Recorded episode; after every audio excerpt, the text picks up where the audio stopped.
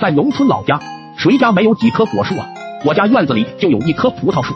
小时候没有什么吃的，就期盼葡萄成熟。葡萄架下面，为了方便我们摘葡萄，就垒了一圈大石头。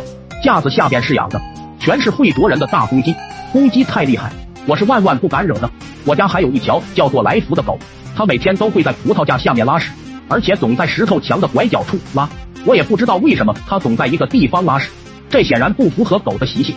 难道它故意天天施肥？它也想吃葡萄吗？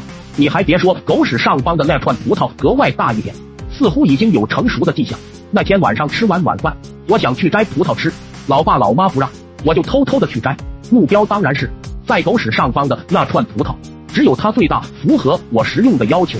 我打算摘下来也给来福分两颗，看他每天定点施肥，还蛮辛苦的，必须奖赏，不然怎么会吃到这么大的葡萄？因为个子还比较矮，根本够不着，所以我采用一个国际通用姿势来摘那串葡萄，就是利用两腿储备的绝对力量。猛地窜上去抓住那串葡萄，然后再利用地球的地心引力以及我自身的重力，扯下那串诱人的葡萄。